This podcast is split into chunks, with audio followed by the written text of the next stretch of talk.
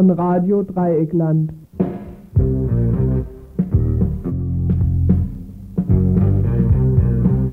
Ihr hört das Tagesinfo vom 11. August 1992. Zu eben dem begrüßen wir euch ganz herzlich. Hier ist das Tagesinfo. Heute gibt es tatsächlich an diesem Dienstag eins. Heute Dienstag, 11. August 1992. Umverteilung in der BRD ist unser erstes Thema. Während die Be Gewinne von Konzernen und die Gehälter von Politikern und Unternehmern in schwindelerregende Höhen klettern, sieht es mit den Einkommen von Arbeitern und Angestellten im Verhältnis gesehen eher düster aus. Der letzte versuchte Schritt, die Seehofersche sogenannte Gesundheitsreform. Hintergründe in einem Telefonat mit einem Mitarbeiter der Zeitung Rote Fahne. Massenentlassungen in Mexiko. Weil die Angestellten bei VW in Mexiko für Lohnerhöhungen streikten, die zumindest die Inflation ausgleichen sollten, sahen sie sich unversehens auf der Straße. 14.000 Kündigungen auf einen Streich, bei VW in Wolfsburg kein Grund zur Aufregung natürlich. Andere Länder, andere Sitten, sagte man uns. Unglaubliches Elend in Somalia. Die Hungersnot, die zurzeit in der ostafrikanischen Gegend herrscht, ist hier kaum vorstellbar. Zu all dem kommen Organisationsmängel bei den Hilfsgüterlieferungen und Auseinandersetzungen zwischen den verschiedenen Clans im Lande. Näheres im Gespräch mit einem Mitarbeiter von Amnesty International aus Göttingen. Und Verbot in Irland. Die britische Regierung hat gestern die paramilitärische Organisation UDA verboten, eine Terrororganisation, die als quasi verlängerter Arm der britischen Besatzer für Hunderte oder gar Tausende Tote in Nordirland verantwortlich ist. Die UDA ist nun gestern verboten worden. Eine Einschätzung hierzu im Gespräch mit einem Mitarbeiter der Freiburger Nordirland-Gruppe. Soweit unsere vier Schwerpunktthemen. Davor noch ein paar so mittellange Sachen, zu denen ihr und auch zu den anderen Sachen natürlich auch hier auch anrufen könnt. Die Telefonnummer hier bei Radio Dreieckland im Studio, die 31028.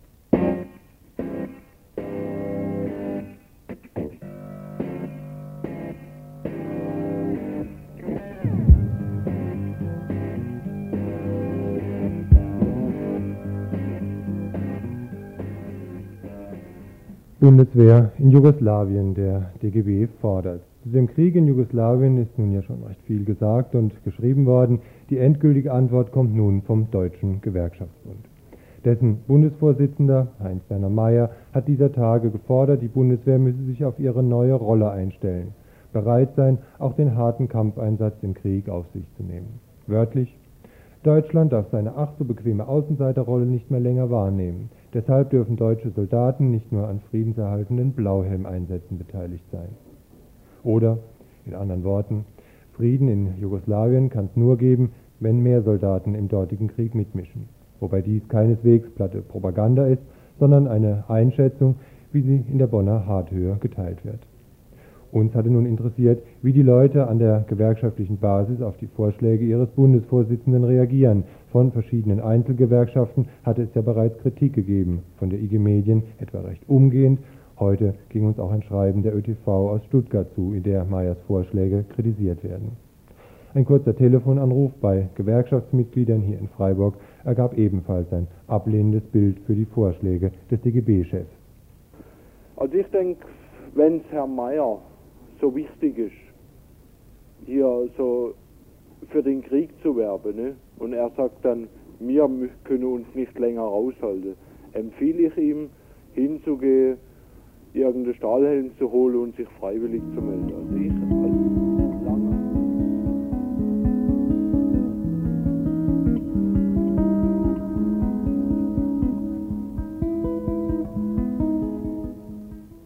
kann mich an Zeiten erinnern, da war in Gewerkschaften halt gang und gäbe. Was heißt hier gang und gäbe? Es war halt möglich in manchen Gewerkschaften, zum Beispiel in italienischen zum Ersten Weltkrieg oder auch noch vorher, dass man gegen irgendwelche kriegerischen Aktivitäten des eigenen Staates gestreikt hat und nicht irgendwie äh, ihm noch auf die Schulter klopft, wenn er das Militär vorschickt.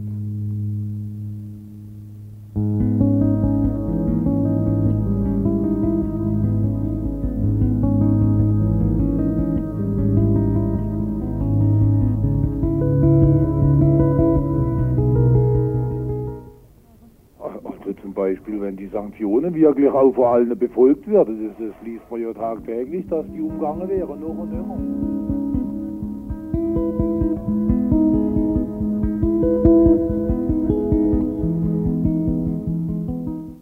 Meinung ist halt, dass man verbietet, dass man die Rüstungsproduktion verbietet, nein, sie keine Waffen mehr zum Schießen, naja, das auf. Also das ist so mein Hintergedanke, da kriege ich halt immer Stinkwut auf die Rüstungsindustrie.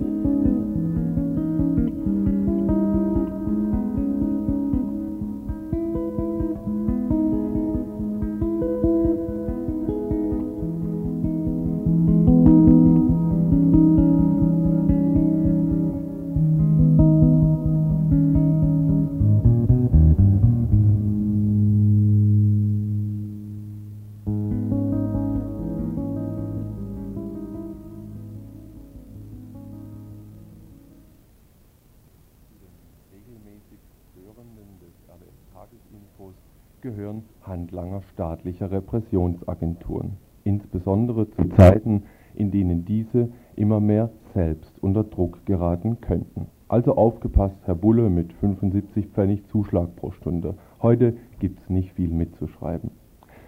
Wie im gestrigen Info ausführlich berichtet worden war, hatten bis Ende Juli zumindest zwei LKA-Schnüffler versucht, auch in der Freiburger, sagen wir mal, linken Szene verdeckt oder halb verdeckt politische Zusammenhänge auszuforschen. Eine Stellungnahme vom Stuttgarter Innenministerium war nicht zu erhalten. Etwa so auch heute. Gut verbunkert und noch fest im Sessel sitzt der Apparat Innenministerium. Noch scheint der Druck nicht auszureichen, um diesen bedeutend ins Schwanken zu bringen. Die Desinformation, bestimmt durch den Selbsterhaltungstrieb, betreibt deren Pressesprecher Zurell. Noch kam, kann er es sich leisten, zu einzelnen Fragen zu sagen? Kein Kommentar. So heute auch wieder zu den Vorwürfen, dass der Einsatz der sogenannten verdeckten Ermittler vor der Legalisierung dieser Schnüffelmethode betrieben wurde. Zurell, 13 Jahre lang beim Fernsehen tätig gewesen, versteht was von Desinformation. Die Schnüffeltätigkeiten bezeichnet er als Vorgänge und Vorfälle. Sollte aus den Vorfällen Vorwürfe werden, so Zurell heute zu RDL, würde sich das Innenministerium nach erfolgter parlamentarischer Anfrage sicherlich zu einzelnen Vorwürfen äußern.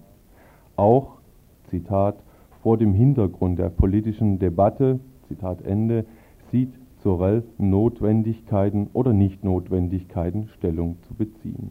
Für den Moment gilt die Parole für das gut abgerichtete Volk, Zitat, der Minister hält die Vorgänge für rechtmäßig und dann ist das auch so. Zitat Ende. Wohin die Diskussion geht, ist dem Ministerium klar. Im Vorgriff darauf und um öffentlich nicht ins kalte Wasser zu fallen, verbreitet er selbst die Floskel von einer notwendigen parlamentarischen Kontrolle und von dem Willen seines Herrn, eine Novellierung des Polizeigesetzes, auch als Ermächtigungsgesetz bekannt, anzustreben. Zitat Die Eingriffsschwelle im präventiven Bereich sei zu ändern. Zitat Ende. In welche Richtung bleibt offen, ist aber auch wurscht. Wie wir gesehen haben, interessiert sich das LKA nur peripher für die Gesetzesebene. Neu? Nein. Solange es besteht, bleibt das LKA die Lügenkonstruktionsanstalt. Nichts ändert sich, wenn der SPD-Minister Birzele seinen Stuhl wechselt. Nichts.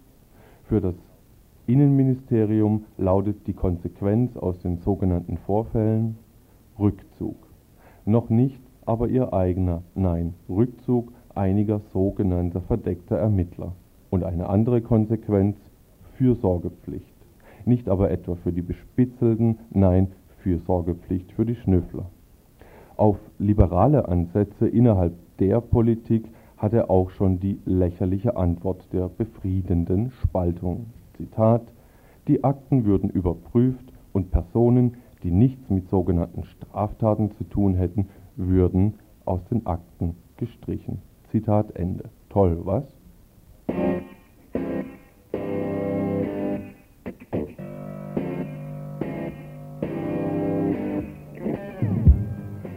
Dass das Gift Ozon hier in Bodennähe krank macht, ist nichts Neues.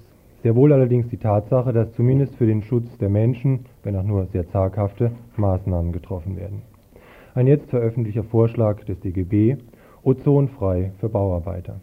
Menschen, die besonders schwere körperliche Arbeit leisten müssen, darüber hinaus bereits anderen Giftstoffen ausgesetzt sind, sollen zumindest in den Genuss von bezahlten Arbeitspausen kommen. Schließlich sind sie es, die wegen der körperlich bedingten tiefen Atmung besonders starke Gesundheitsschäden durch das Umweltgift Ozon davontragen. Ein Vorschlag sicherlich, der, sollte er umgesetzt werden, bei denen Eindruck machen wird, die für einen Großteil der Giftproduktion verantwortlich sind, den Unternehmen. Ihnen wird ein Teil ihres Mehrwertes wieder genommen, den sie ja nicht zuletzt wegen der skrupellosen Ausbeutung der Natur erwirtschaftet haben wobei die Maßnahme als solche nicht so ganz den Kern der Ursachen trifft. Schließlich gilt als Hauptverursacher gerade der Ozonkonzentration der Autoverkehr. Insofern setzt ein heute vom hessischen grünen Umweltminister Fischer veröffentlichter Vorschlag von der naturwissenschaftlichen Seite her wohl eher am richtigen Punkt an.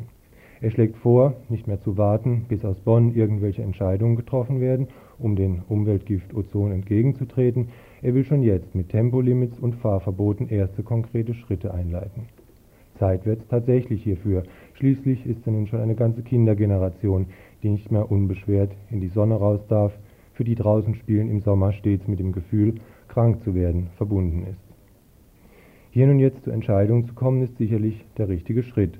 Ob die Vorschläge von DGB und Grünen ausreichen, sei dahingestellt. Dass den Machenschaft der Unternehmen, aber auch denen der skrupellosen Individualverkehrsfetischisten ein Bein gestellt gehört, das dürfte allerdings unumstritten sein.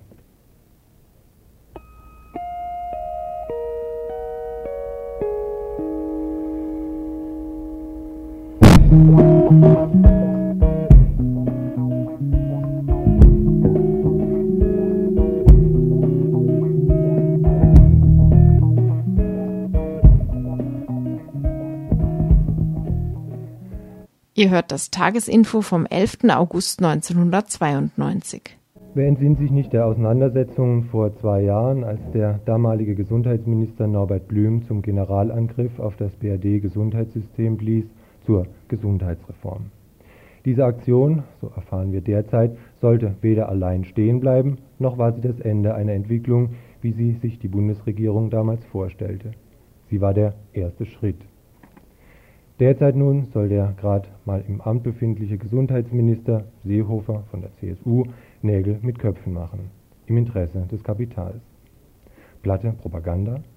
Keineswegs. Seehofer agiert eben im Interesse seiner Klientel in Bonn und die ist eben die bundesdeutsche Unternehmerriege. Nachzulesen in einem Papier der Bundesvereinigung der bundesdeutschen Arbeitgeberverbände aus dem Jahr 83. Bereits damals machten die sich Gedanken darüber, wie ein Gesundheitssystem der Zukunft nach ihren Vorstellungen aussehen könnte. Titel des damals veröffentlichten Werkes Soziale Versicherung im Umbruch. Folgende Forderungen waren damals erhoben worden, zum Beispiel zur Rentenversicherung. Die bisherigen Maßnahmen der Bundesregierung wie Erhöhung Beitra des Beitragssatzes, Erhöhung des Versicherungsbeitrages der Rentner reichen nicht aus. Sie müssen weiter ausgeweitet werden. Zitat Ende. Zur Krankenversicherung das Entstehen bei leichteren Gesundheitsstörungen ist mehr und mehr dem Einzelnen selbst zuzumuten. Wir fordern deshalb den Ausbau der Selbstbeteiligung, da dies insbesondere das Verantwortungsgefühl des Einzelnen stärkt. Zitat Ende.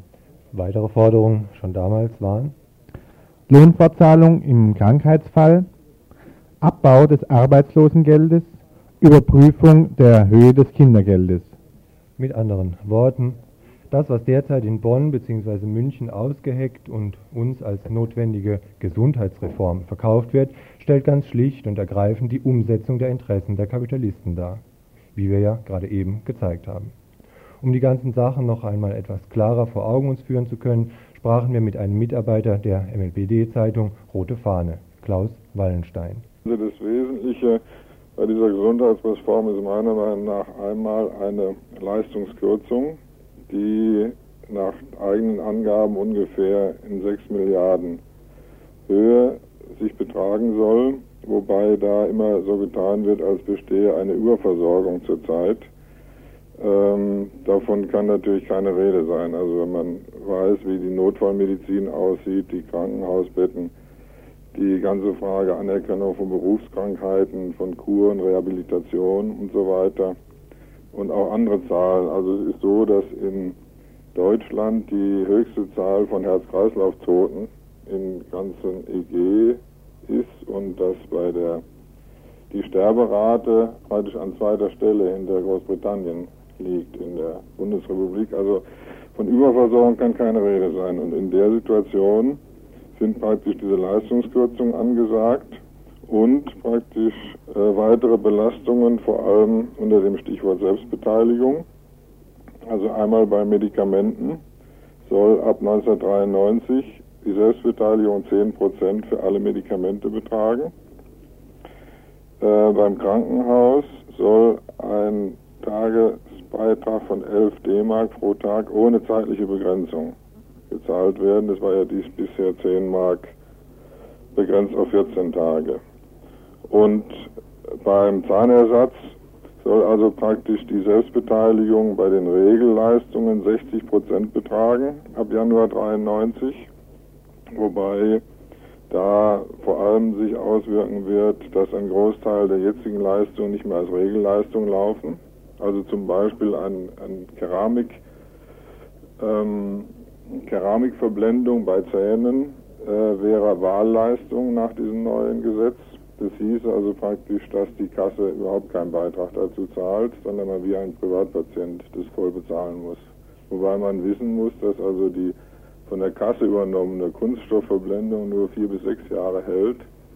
Das heißt also praktisch dem, dem Patienten gar nichts anderes übrig bleiben wird, als da tief in die Tasche zu greifen, um sich eine dauerhafte Keramikverblendung beim Zahnarzt leisten zu können. Also das sind wohl die wesentlichen Dinge, die da auf uns zukommen. Würdest du denn sagen, dass diese Versuche, die immer teurer werdende Gesundheitsversorgung irgendwie in den Griff zu kriegen, dass diese Versuche zumindest denn sozial gerecht verteilt sind? Etwa der Form, wenn ich jetzt höre, die Zahnarzthonorare werden gesenkt, würdest du dann einschätzen, dass sämtliche gesellschaftlichen Gruppen da gleichermaßen dann eben federn lassen müssen?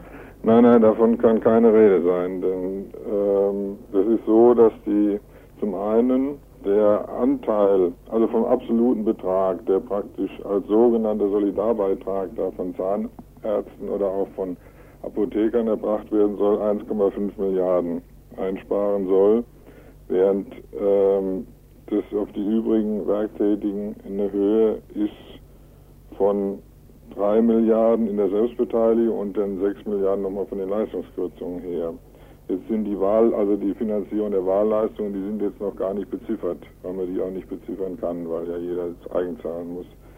Während die Zahnärzte, die haben ähm, praktisch als Ausgleich eine Öffnung des gesamten äh, Tarifsystems da erhalten, nämlich die können in Zukunft Wahlleistungen über 30 Prozent selbst frei verrechnen äh, jetzt nicht von der Kasse, sondern vom Patienten. Das war also praktisch eine Festlegung, die bisher nicht so gegeben war. Also offiziell wird gesagt, das Honorar für Zahnarztleistung wird um 20 Prozent gekürzt. Dem steht aber gegenüber diese 30 Prozent äh, Erhöhung bei den Wahlleistungen. Wobei man auch noch sagen muss, dass also das offensichtlich, so wie zumindest jetzt diese Woche der Spiegel berichtet, dieses Seehofer-Konzert in Absprache mit diesen Vertretern der Ärzteverbände zustande gekommen ist. Ist ähm, diese Reform, so wie sie jetzt dann im Moment diskutiert wird und in die das Ganze, was du jetzt auch gerade geschildert hast, ja reinspielt, ist das eine Sache, die jetzt punktuell jetzt in Kraft gesetzt werden soll oder würdest du da eher eine Kontinuität erkennen, wenn du jetzt mal ein paar Jahre zurückblickst, wie sich zum Beispiel die ähm, Krankenkassenbeiträge erhöht haben und so weiter und so fort? Ja, das geht äh, natürlich zurück. Also bekannt ist äh, ja auf jeden Fall noch die, die Geschichte mit dem Blüm, der ja praktisch damit eingestiegen ist und der also praktisch ja 1988 ein Loch von 1,2 Milliarden in der Krankenversicherung festgestellt hatte. Dann hat er diese Selbstbeteiligung eingeführt und hat dadurch 1989 einen Überschuss von 9,5 Milliarden erwirtschaftet. Also da sieht man auch, was die Selbstbeteiligung schon praktisch den Werktätigen abverlangt hat. Nur war das eben so, dass 1991 dann bereits wieder 4,4 Milliarden fehlten in den Kassen. Und das geht zurück eben auf diese, äh, was hier mal als Kostenexplosion gehandelt wird, ist in Wirklichkeit eine Profitexplosion. Also vor allem bei den Pharmakonzernen und bei den Medizingeräteherstellern. Ähm, deswegen ist es also praktisch auch meiner Meinung nach nicht zu unterstützen, wenn jetzt die Apothekerverbände heute dazu Stellung nehmen und sich dagegen sträuben wollen, dass also praktisch die Preise für Pharma, äh, für Medikamente um 5% gesenkt werden sollen für drei Jahre, weil das natürlich eine Forderung ist, die sich praktisch gegen die Werktätigen insgesamt richtet und die wir so nicht unterstützen können. Können wir das Ganze resümieren als Umverteilungsprogramm? Ja, das ist sicher ein Umverteilungsprogramm, weil die Kosten ja einerseits praktisch direkt von den, von den Pharmakonzernen in der Hauptsache äh, verursacht werden. Wobei das ja jetzt auch mal so ist, wir sind auf dem Weg zum EG-Binnenmarkt, dass also praktisch die Pharmapreise, also Arzneimittelpreise, mal Vergleich nehmen, in der Bundesrepublik doppelt so hoch sind wie zum Beispiel in Portugal. Das sind aber ein und dieselben Pharmakonzerne, die das herstellen. Portugal hat keine eigene Pharmaindustrie, wobei diese Konzerne selber bisher verhindert haben, dass praktisch das um die Hälfte billigere Medikament aus Portugal wieder nach hierhin eingeführt werden kann. Man sieht daran also, dass auch diese genehmigten Preise hier Monopolpreise sind, die praktisch staatlich sanktioniert sind.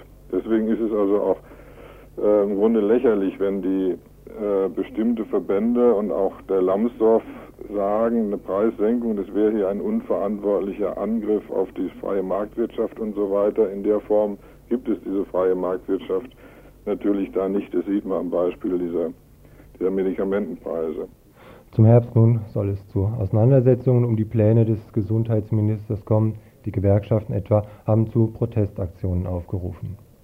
Gespannt abzuwarten ist, inwieweit es dann wieder nur zu kosmetischen Retuschen an den Unternehmerplänen kommt, beziehungsweise eben diese lediglich gefordert werden, oder ob grundsätzlichere Kritik an dem hier installierten Gesundheitssystem auf die Tagesordnung kommt.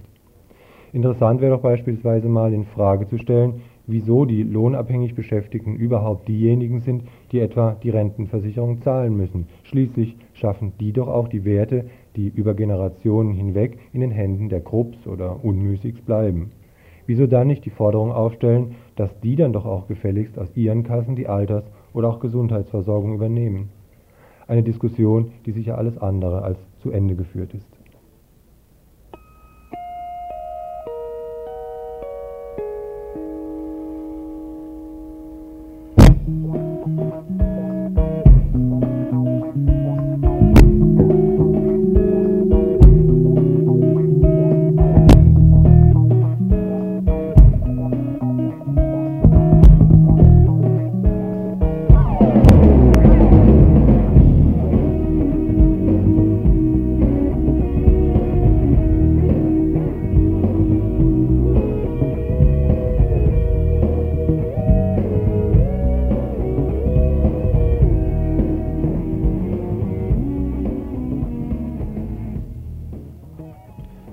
Hört das Tagesinfo vom 11. August 1992.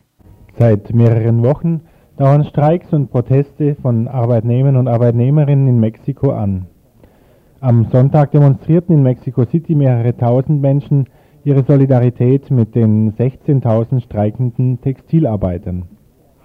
5.000 von 15.000 entlassenen Ölarbeitern harren schon den zehnten Tag auf dem Platz vor dem Regierungsgebäude aus um Entschädigungen zu erkämpfen. Bei Volkswagen in Puebla hat die Geschäftsführung gar den gesamten Betrieb geschlossen, weil Teile der Arbeitnehmerinnenschaft mit dem abgeschlossenen Tarifvertrag nicht einverstanden waren und daher streikten. Herr Steyert von der IG Metallzentrale in Frankfurt, die zuständige Gewerkschaft, hat seine eigene Interpretation der Geschehnisse. Äh, das Problem ist erstmal, dass es kein Streik in unserem Sinne ist sondern es ist ein innergewerkschaftlicher Konflikt, der in den Betrieb hineingetragen wurde. Es ist ein Tarifvertrag abgeschlossen worden. Der Tarifvertrag ist von der Gewerkschaft unterschrieben und äh, eine Gruppe innerhalb der Gewerkschaft ist mit diesem Tarifvertrag nicht zufrieden und äh, hat den Unmut auch eines Teils der Belegschaft genutzt, um äh, einen Streik anzuzetteln. Aber nach deutschem Recht wäre das ein wilder Streik. Der Unmut der VW-Arbeiter ist durchaus verständlich. Sie hatten eine Anhebung der Löhne um 50 Prozent gefordert, denn die Inflationsrate lag in den letzten Jahren immer zwischen 20 und 110 Prozent. Der Abschluss, der aktuelle Tarifabschluss, lag aber nun bei 20 Prozent, weil ausgerechnet dieses Jahr die Inflationsrate auf 13 Prozent gedrückt werden konnte.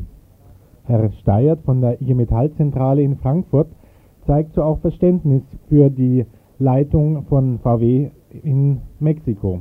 Das Nachholbedürfnis mag durchaus da sein, äh, nur Sie wissen ja auch, dass ich irgendwo in einem Rahmen äh, mich bewegen muss und der Rahmen heißt für Mexiko, dass der Abschluss mit 20 Prozent bereits über dem liegt, was die Branche abgeschlossen hat. Ja. Und da gibt es sicherlich nach oben irgendwo auch aus wirtschaftlichen Gründen für das Unternehmen einen Punkt, wo sie sagen, weiter geht's nicht, sonst verliere ich Boden. Wenn meine ganzen Konkurrenten alle mit 15 Prozent abschließen, dann kann ich nicht 50 Prozent, nehmen wir jetzt mal ein Beispiel, kann ich nicht 50 Prozent abschließen. Soweit die IG Metall Frankfurt. Die Kollegen von VW Mexiko traten also am 21. Juli erneut in den Streik. Sie forderten gleichzeitig den Rücktritt ihres Gewerkschaftsvertreters Gaspar Bueno Aguirre, der das Ergebnis ausgehandelt hatte und, wie sie verlauten ließen, ihre Interessen verraten hatte. Nun ist also das Werk vorerst zu, 14.000 Arbeiter ausgesperrt, das bedeutet praktisch die gesamte Belegschaft und unter Polizeischutz. Aber es ist in Betrieb hineingetragen worden und es ist zu Konflikten im Betrieb gekommen. Und wie, ich, äh, wie wir in der Zwischenzeit wissen, muss es wohl auch Prügeleien und ähnliche Dinge Mhm. gegeben haben. Sie sagen, es ist in den Betrieb hineingetragen worden, das heißt von außen in den Betrieb hineingetragen Durch die worden, Oppositionsgruppe, die aber doch im Betrieb arbeitete. die im Betrieb, ah, natürlich, aber Sie wissen, nach deutschem Recht ist sowas gar nicht machbar. Deutsches Recht und mexikanische Löhne, wie Herr Steyert hier von der IG Metall-Zentrale in Frankfurt vertritt. Es scheint, als ob die IG Metall etwas sauer darüber wäre, dass sie nicht die Oberhand und die, das alleinige Monopol im VW-Betrieb in Puebla, Mexiko, innehält. Denn dort nach Au- Auseinandersetzungen in der Vergangenheit hat sich eine Betriebsgewerkschaft mit eigener Satzung gegründet. Die Satzung wiederum verbietet die Wiederwahl eines Gewerkschaftsvertreters. Die IG Metall sieht daher keine Notwendigkeit von konkreter Solidarität mit den Kollegen von VW in Mexiko. Denn Herr Steyert auf die Frage, auf welcher Seite in dem innerge sogenannten innergewerkschaftlichen Konflikte nun die IG Metall in Frankfurt stünde, Keiner der beiden Seiten. Das ist Sache, die die Kollegen unter sich auszutragen haben. Nur das sind unserer Auffassung nach Sachen, die nicht im Betrieb auszutragen sind, sondern in der Gewerkschaft. Ja, ähm, die Gewerkschaft ist aber doch im Betrieb auch äh, tätig. Ich kann da aber nicht die Produktion lahmlegen, bloß weil ich mit, äh, mit einer äh, Maßnahme der anderen Seite nicht einverstanden bin und die Leute daran hindern, an den Arbeitsplatz zu gehen. Nur noch zur Erinnerung, der Boss der Arbeitgeberseite bei VW heißt Wellmann, nicht Steyert.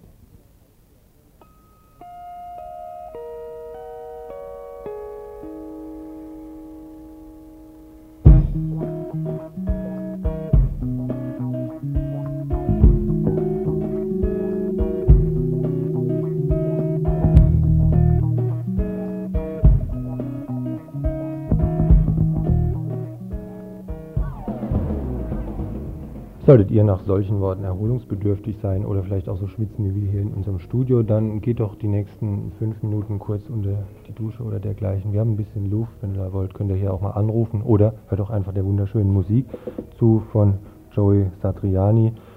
In ungefähr fünf Minuten geht es dann mit unserem nächsten Beitrag hier im Info von Radio Dreikland weiter zu Somalia und dann zum Schluss noch zu dem Verbot der UDA in Irland.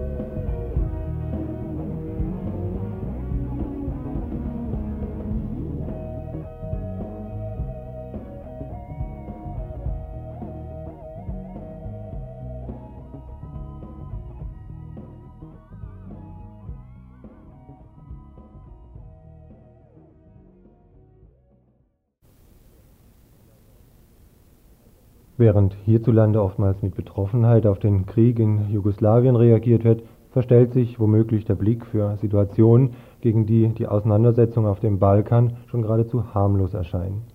Gewiss, Jugoslawien ist vielen von uns wahrscheinlich mit unmittelbaren Eindrücken verbunden, womöglich gibt es Freundschaften und Beziehungen. Und das Unvorstellbare, in einem Land zu leben, in dem Krieg herrscht, ist für viele von uns wahrscheinlich überhaupt nicht zu realisieren.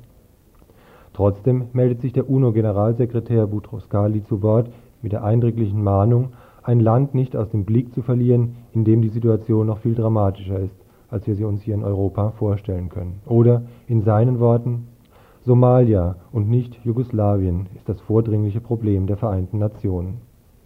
Mindestens 50.000 Menschen sind in den vergangenen Monaten in Somalia bereits verhungert. Bilder im Fernsehen sind mit dem Text unterlegt, die Menschen, die wir hier gefilmt haben, leben, wenn sie die Bilder sehen, wohl schon nicht mehr. Tageszeitungen drucken die Befürchtung, dass in den nächsten Wochen wohl eine Million Menschen verhungern werden, wenn sich keine Hilfsmöglichkeiten aufbauen lassen.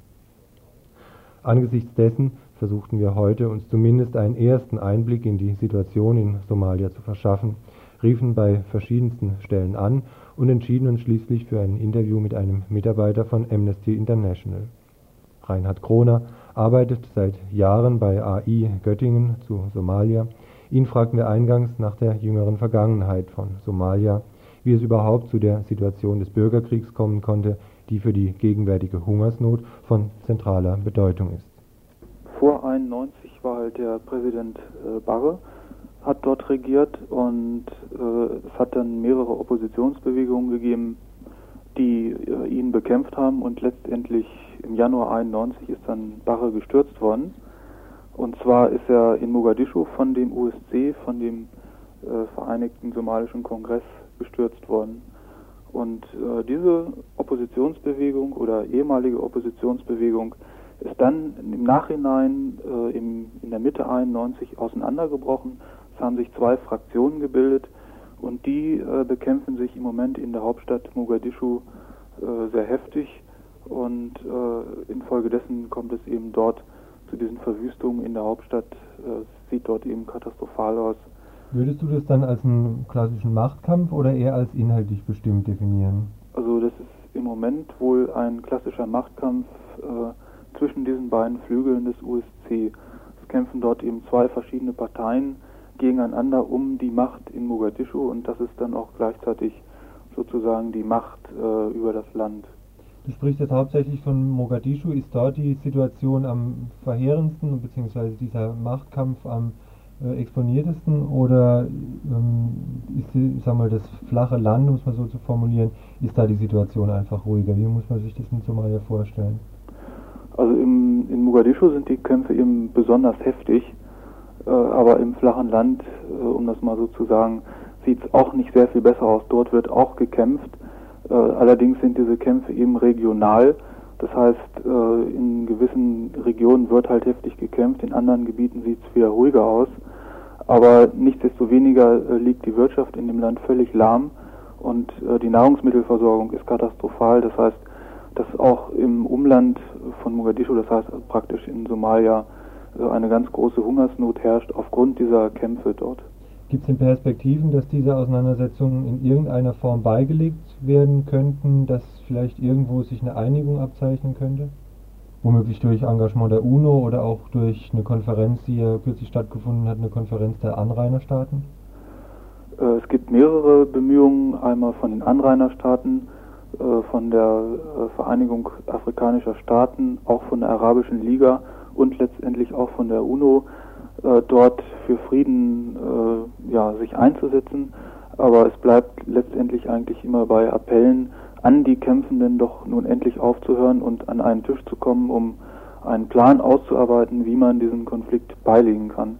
Aber man muss letztendlich sagen, dass es wirklich nur Appelle sind, die dort äh, losgelassen werden und man eigentlich aktiv äh, kaum Möglichkeiten hat, dort einzugreifen. Denn die einzige Lösung wäre dann militärisch dort einzugreifen und da hat auch eine, eigentlich kein Anrainerstaaten irgendwelche Möglichkeiten. Wie sind die Situationen für die Menschen in Somalia? Man muss sich wahrscheinlich ja schon vorstellen, denke ich jetzt mal, dass die zwischen diesen äh, streitenden äh, Gruppen im Grunde zerrieben wird. Ist das richtig? Äh, ja, also der, der Kampf zwischen diesen Oppositionsbewegungen ist eigentlich äh, clangestützt. Das heißt, gewisse Clans bekämpfen sich dort gegenseitig und es ist eben nicht nur so, dass sich die äh, Soldaten gegenseitig bekämpfen, sondern es passieren eben Massaker auch unter der Zivilbevölkerung. Das heißt, dass äh, clanspezifisch sozusagen die Leute aussortiert werden und wenn sie halt Pech haben und dem falschen Clan angehören, werden sie gefoltert oder es ist auch zu Massakern, das heißt zu Erschießungen gekommen oder Vergewaltigungen an Frauen. Könntet ihr euch als Amnesty International vorstellen oder hättet ihr eine Idee, wie, sagen wir jetzt auch von hier aus vorgegangen werden könnte oder müsste, um da in irgendeiner Weise was zum Besseren zu beeinflussen? Also es ist sehr schwierig, würde ich sagen, von hier aus äh, einen Plan zu entwickeln, der eine Lösung bringen würde. Also zunächst mal muss man sagen, äh, dass die Hauptverantwortung natürlich bei den dort äh, kämpfenden Truppen liegt und eben den entsprechenden Führern. Das heißt, äh, die UNO hätte vielleicht die Möglichkeit zu versuchen, mit Druck von außen auf diese äh, Führer einzuwirken und sie an einen Tisch zu bringen und äh, dass man dann eine Lösung ausarbeitet. Aber das wird sehr schwierig sein, weil die Streitigkeiten dort sehr heftig sind und es ist eigentlich nicht unbedingt absehbar, dass man da in Zukunft eine Lösung finden werden kann. Mhm. Ihr hört das Tagesinfo vom 11. August 1992.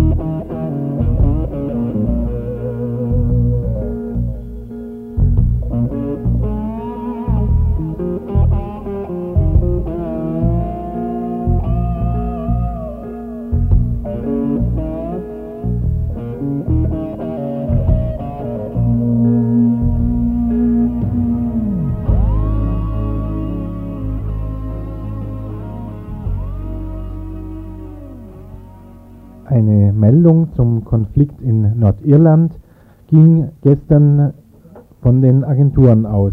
Heute stand es in der Zeitung, die nordirische UDA, die Ulster Defence Association, eine paramilitärische Gruppe der ähm, protestantischen Bevölkerungsmehrheit, ist von der britischen Regierung verboten worden. Bedeutet nun dieses Verbot der UDA, der die Aufstellung von Todesschwadronen nachgesagt wird, ein partielles Einlenken der britischen Regierung in Nordirland? Oder ist dies die Vorbereitung für ein Verbot der nordirisch-katholischen republikanischen Partei Sinn Fein? Wir wollten dazu Näheres wissen heute Nachmittag von einem Mitglied der Nordirland-Gruppe hier in Freiburg, die sich schon seit längerem mit der Situation in Nordirland beschäftigt. Ja, die UDA gibt es seit etwa 20 Jahren. Die wurde Anfang der 70er Jahre gegründet und hat sich zum Ziel gesteckt, die Interessen der protestantischen Bevölkerung in Nordirland zu sichern, was unter anderem auch heißt, die Privilegien der protestantischen Bevölkerung in Nordirland zu sichern. Und sie war bis heute eben die einzige überhaupt legale paramilitärische Organisation in Nordirland. Es gibt dann äh, diverse andere militante äh, protestantische Organisationen, wenn man es jetzt an der Religionszugehörigkeit messen will, äh, die für einen Verbleib Nordirlands im Vereinigten Königreich äh, kämpfen. Und diese verschiedenen paramilitärischen Organisationen, die werden auch der UDA zugeordnet. Also es wird auch gesagt, dass einige von diesen äh, protestantischen paramilitärischen Gruppen, wie zum Beispiel die Ulster Freedom Fighters oder die Ulster Volunteer Force, dass das praktisch Teile der UDA sind, die sich nur einen anderen Namen gegeben haben, um Morde ausführen zu können, Erklärungen dazu zu schreiben und diese mit einem Namen unterschreiben zu können. Denn es war immer klar, dass die UDA sich offiziell nicht für diese sektierischen Morde ähm, praktisch äh, selbst benennen kann. Ja, Nordirland kennt wie sonst bekannt aus lateinamerikanischen Ländern auch sogenannte Todesschwadrone, also einzelne kleine Gruppen, die ähm, Leute ermorden ähm, aus politischen Gründen, aus äh, sektierischen Gründen, wie du das eben benannt hast. Es war auch immer die Rede davon, dass diese Gruppen, wenn nicht von britischer Seite, von Militärseite, von Seiten der Polizei, der britischen Polizei ähm, kontrolliert, so äh, teilweise sogar äh, direkt aus deren ihren Reihen stammend äh, seien. Ähm, wie ist es dann nun jetzt zu erklären, dass äh, ausgerechnet die britische Regierung diese UDA äh, verbietet, äh, die sie doch sonst eigentlich für die Aufstandsbekämpfung eher benutzt hat? Ja, wir hatten da ja bereits in der letzten oder vorletzten Woche, glaube ich, schon mal ein Interview drüber geführt, ähm, dass diese loyalistischen oder protestantischen paramilitärischen Gruppen ähm, sehr wohl Bestandteil sind in der britischen Aufstandsbekämpfungsstrategie in Nordirland. Das hat eine lange Geschichte, das wurde in den britischen Kolonien in Asien und Afrika bereits erprobt und fand seine Fortsetzung in Nordirland. Und ich denke, was Teil dieser Strategie ist, dass äh, solche Gruppen aufgebaut, zum Teil vollständig vom Geheimdienst der britischen Armee kontrolliert werden, zum Teil aber auch weniger gut vom Geheimdienst kontrolliert werden. Und dass es äh, für die britischen Aufstandsbekämpfungsstrategen immer sehr wichtig ist, einen Überblick oder auch eine Kontrolle über diese paramilitärischen Gruppen zu haben. Und dass ich denke, eine Einschätzung, warum eben die UDA jetzt zum Beispiel äh, verboten wurde, könnte sein, dass den britischen Aufstandsbekämpfungsstrategen die Kontrolle über diese Gruppe verloren gegangen ist, dass vielleicht dort Leute an der Macht sind, ähm, die sich nicht direkt mit den äh, britischen Interessen in Übereinstimmung bringen lassen und dass es deswegen jetzt ein Schritt war, diese Gruppe zu verbieten. Äh, eine andere Einschätzung könnte sein, dass es eine reine Propagandaübung ist. Es finden ja immer wieder diese sogenannten Gespräche in Nordirland statt, ähm, von denen ich persönlich äh, überhaupt nichts halte, weil die Partei der republikanischen Bewegung Sinn Fein an diesen Gesprächen nicht beteiligt wird. Aber es finden diese Gespräche statt und es ist möglich, dass die britische Regierung einfach als äh, so eine Art kleines Zugeständnis an äh, die südirische Regierung, die auch an diesen Gesprächen beteiligt ist, eben jetzt die UDA verboten hat. Ja, äh, die UDA ist verboten, aber äh, Todesschwadrone oder ähm, Gruppen, paramilitärische Gruppen, die bisher schon äh, illegal äh, agierten, werden sich wohl kaum von so einem Verbot ähm, beeindrucken lassen. Was wird sich denn für die Bevölkerung bzw. Äh, für die republikanischen ähm, ähm, aktiven ähm, Kämpfer und Kämpferinnen ändern? Ähm, ich denke, dass sich für die erstmal überhaupt nichts ändern wird. Äh, ich glaube, dieses Verbot wird zum Beispiel im Hinblick auf äh, sektiererische Morde keine Veränderung der Situation bringen. Ich denke, die Todesschwadrone werden weiter agieren, wie sie bisher auch agiert haben weil die ja sich eben andere Namen geben oder zum Teil auch tatsächlich andere Organisationen darstellen. Ich denke, die Ulster Volunteer Force, UVF, als eine der hm, größten oder zumindest aktivsten Todesschwadrone wird weiterhin äh, katholische Menschen umbringen und äh, dieses Verbot wird auf der Ebene, denke ich, keine Auswirkungen haben. Es wird vielleicht Auswirkungen haben, das ist eine Möglichkeit, äh, was auch in der Zeitung heute zum Beispiel stand, dass ähm, ja ein Verbot von Sinn Fein vielleicht äh, wieder erneut auf die Tagesordnung kommt. Also dass eben protestantische äh, Menschen oder Organisationen gesagt haben, wenn die UDA verboten wird, äh, dann muss auch Sinn Fein verboten werden. Was ich denke, äh, ein quasi unlauterer Vergleich, denn Sinn Fein ist eine politische Partei und die UDA ist eine paramilitärische Organisation, die für sektierische Morde verantwortlich ist.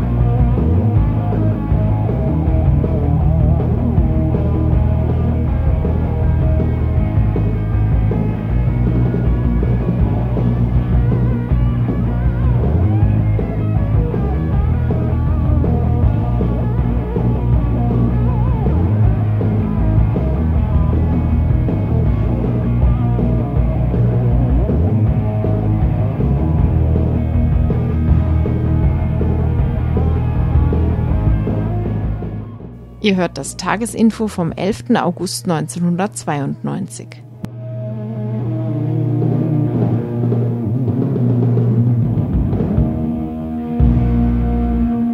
Ihr hört's, wir sind am Ende des heutigen Infos angelangt. Nochmal ein Stück von dem Joe Satriani, von dem ich vorhin schon gesprochen habe. Mir gefällt es ganz gut. Ich hatte allerdings vorhin gegenüber einem Musikredakteur hier bei uns gesagt, glaube ich nicht, dass sich viele Leute für so Musik interessieren. Da ist ja überhaupt nichts, womit man sich identifizieren kann. Kein Gesang, irgendwie nichts, was so reingeht. Tja, Fehlanzeige, eine Million Platten hat der Mensch anscheinend bereits in den USA verkauft so kann man sich täuschen. Mir gefällt es irgendwie ganz gut. Winnie fand es gerade eben ein bisschen zu glatt. Ja, wenn er schon eine Million verkauft hat, dann hat er jetzt wohl keine mehr, oder? Stimmt, dann sind sie alle weg. Also gut, packen wir sie weg. Jetzt habt ihr die schönsten Stücke von dem Teil gehört. Was könntet ihr sonst noch tun, die Veranstaltungshinweise oder Programmblick? Winnie, du entscheidest. Fang, fangen wir doch an mit den Hinweisen auf Sendungen von Radio Dreieckland, Dienstag 11. Dienstag 11. August erstmal. Da wäre um 19 Uhr Radio International Asien-Stimmen aus dem Asien-Pazifik-Raum zum Global Forum in Rio, parallel zur offiziellen ANSET-Konferenz. Darum wird es gehen zwischen 19 und 20 Uhr und ab 20 Uhr wie jeden Dienstag das Frauen- und Lesben-Radio-Magazin steht hier. Das Frauen- und Lesben-Radio benutzt im Monat August, um Radio zu präsentieren das schwul-lesbische Radio des ehemaligen Radio 100 in Berlin. Thema heute Autogenität, Spezial, eine Collage, theoretische Hintergründe, literarische Tipps und Interviews. Im zweiten Teil ab 21 Uhr Frauen im Rap. Das ist der Musikteil. Hast du Latein gehabt? Das ist Androgynität. Na, das glaube ich nicht. nicht? Also gut. Für mich heißt das Auto. Werden wir ab 8 dann. Hör mal an, oder ich wohl nicht, ja. aber 8 Uhr. Um 22 Uhr beginnt dann der Musikteil Indie News, 23 Uhr Categorix und Nightmare Culture, eine Sendung um 24 Uhr. Soweit das Programm.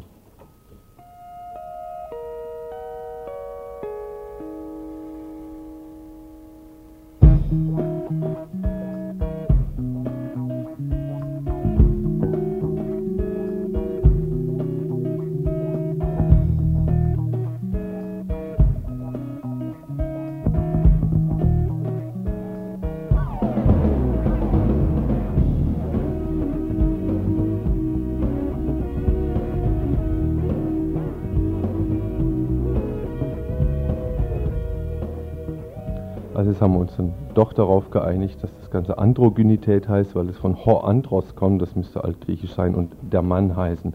Nun, ihr könnt es ja ab 20 Uhr hören.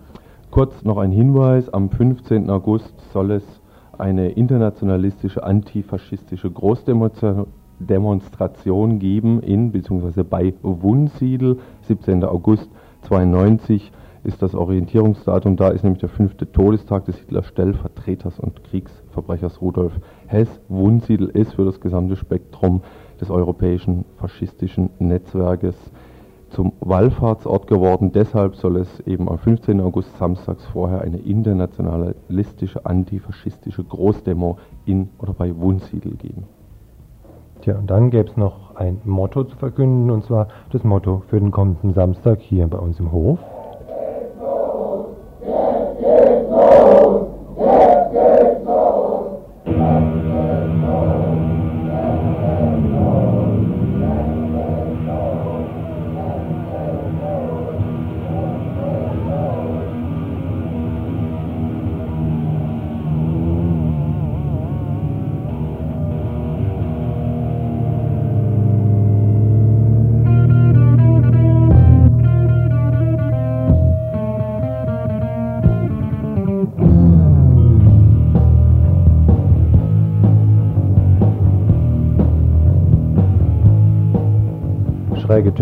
Von heiter bis wolkig. Warum spielen wir heute Abend heiter bis wolkig? Weil am Samstag der Samstagsmarkt ausfällt, wegen des Feiertages Maria Himmelfahrt. Aber dafür gibt es nämlich ein Fest im Grün, im Stadtteil im Grün in Freiburg am 15.08. Beginnend, wenn ich das kurz mal äh, aus den einzelnen Bereichen vorlese, ein großes Fest im Grün. Belfort Adlerstraße ein Flohmarkt ab 11 Uhr. Eine Anmeldung wäre hier sinnvoll. Auf der Faulerwiese ab 15 Uhr Kinderprogramm und Theatergruppen. Im Café der Älteren gibt es auch Kultur, eine Gruppe, welcher, welche da ist, werde ich, kann ich noch nicht sagen. Der Spechtpassage ab 16.30 Uhr, Jonglagen ab 18 Uhr, Jazz, ab 22 Uhr Freiluftkino im Crash, das Kriminal- und Tanztheater Mörderin ab 20 Uhr, ab 24 Uhr die Mitternachtsband Jellyfish Kiss aus der Schweiz, im Drifters Club ist er im Crash, Videos der Medienwerkstatt ab 17 Uhr und ab 1 Uhr die Party. Und auf dem Greta-Gelände hier selbstverständlich auch ab 15 Uhr ein Straßenklavier-Duo wird hier live spielen. Und ab 17.30 Uhr so steht das jetzt definitiv fest, Klavier und RDL Talkshow zum Thema Stadtteilkultur und Kulturpolitik einmischen sollen sich alle Besucher und Besucherinnen selbstverständlich auch. Heiter bis wolkig, das haben wir nämlich gerade gehört, spielt auch ab 21 Uhr das Comedy Musiktheater aus Köln.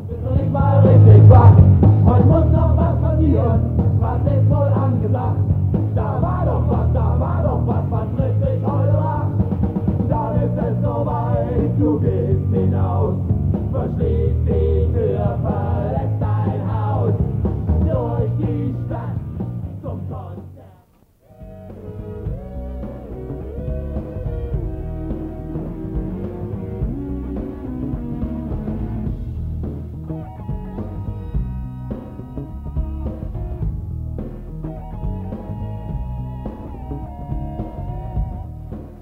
Soweit für heute das Info. Wir sagen Tschüss, vielleicht hat es Spaß gemacht, vielleicht wollt ihr auch noch weiter zuhören. Ansonsten morgen ab 10 Uhr in derselben Reihenfolge, wie wir es gerade angekündigt haben, die Wiederholung.